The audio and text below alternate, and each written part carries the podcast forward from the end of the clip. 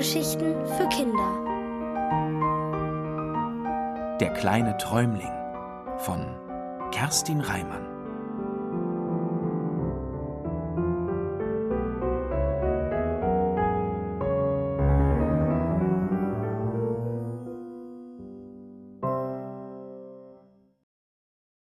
Bruchlandung unter der Hecke. Auf dem Spielplatz war es laut. Es war Freitagnachmittag. Viele Eltern saßen auf den Bänken und hielten Dosen mit Keksen und Apfelstücken auf den Knien. Kleine Kinder buddelten im Sand, größere kletterten, rannten und schrien. Es war so laut, dass Jakob Mamas Stimme beinahe nicht gehört hätte. Träumling, wo bist du? Hier, rief Jakob, der auf dem Bauch im Gras lag, mit dem Kopf unter der Hecke. Mama saß auch auf einer Bank und hatte ihr Handy in der Hand.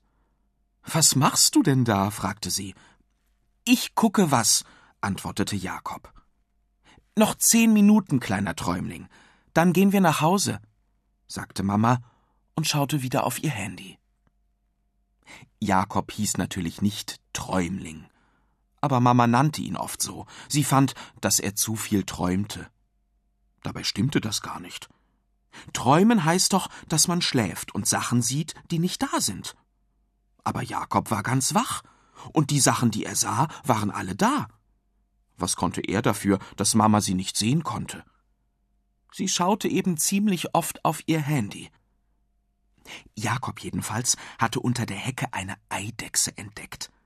Sie schillerte grün wie ein lebendiger Edelstein.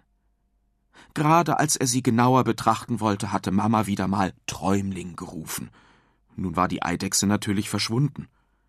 Wie sollte er sie in nur zehn Minuten wiederfinden? Jakob steckte den Kopf zurück unter die Hecke. Da knackste es über seinem Kopf.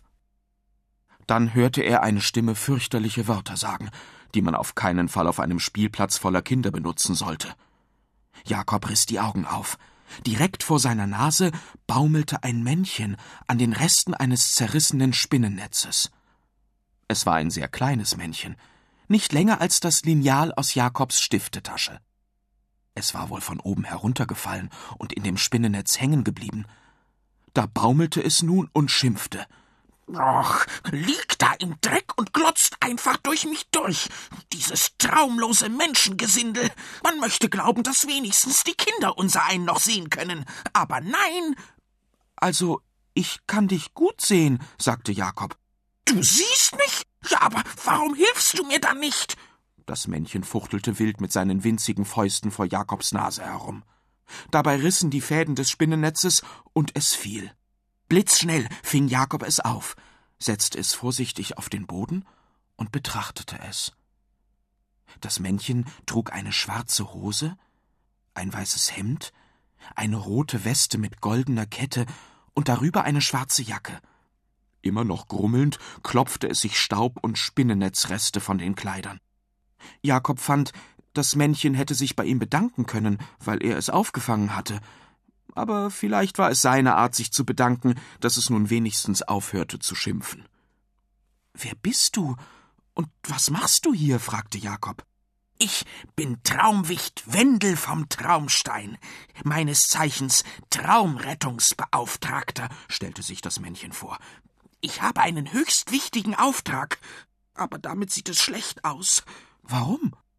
Warum?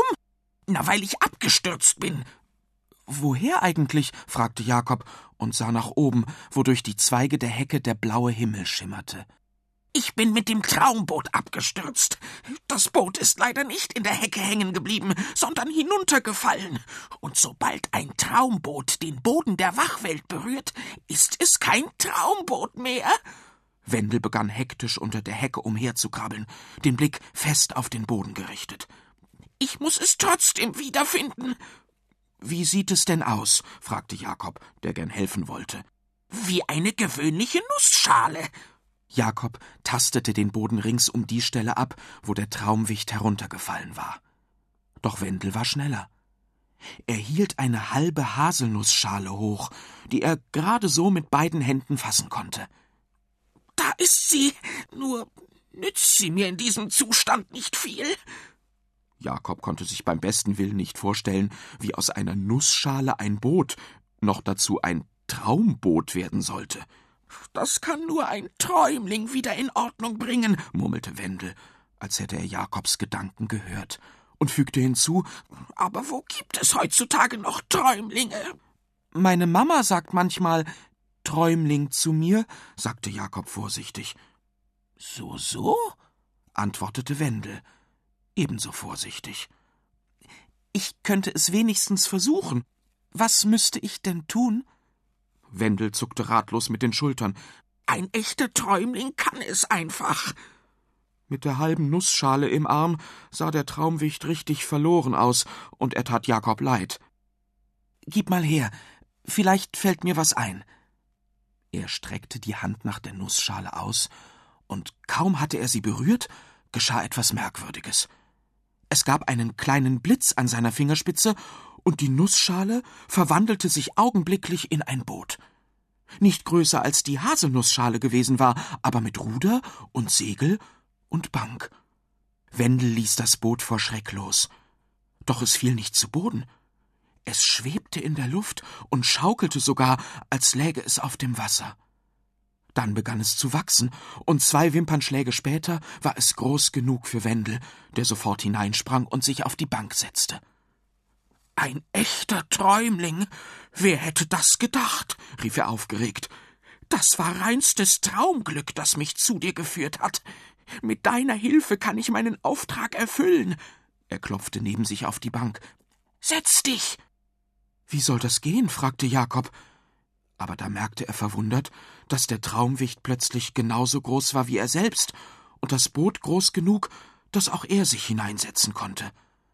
Und das tat Jakob. Wendel setzte Segel, griff das Ruder, das Traumboot nahm Fahrt auf und rauschte durch die Zweige der Hecke hoch in die Luft. Jakob schaute über den Rand des Bootes nach unten. Dort lag der Spielplatz. Er wurde immer kleiner. Da saß Mama auf der Bank, und sie wurde auch immer kleiner. Jakob wollte ihr zuwinken, aber sie schaute gerade wieder auf ihr Handy. Nun war ihre Jacke nur noch ein roter Punkt im Grün der Wiese. Plötzlich erschrak Jakob. Halt! Wir gehen in zehn Minuten nach Hause. Mama wird bestimmt sauer sein, wenn ich nicht da bin.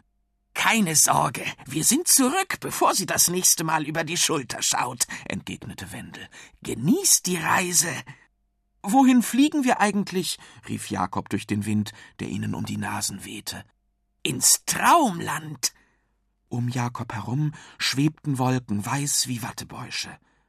Tief unter ihm lagen Felder mit dunklen Linien darauf, das waren die Straßen.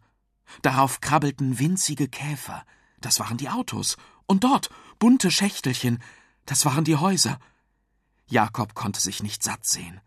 Obwohl sie so hoch oben flogen, verspürte er keine Angst. Viel zu groß war die Neugier auf das Ziel ihrer Reise und auf die Aufgabe, die ihn und den Traumrettungsbeauftragten Wendel dort erwartete.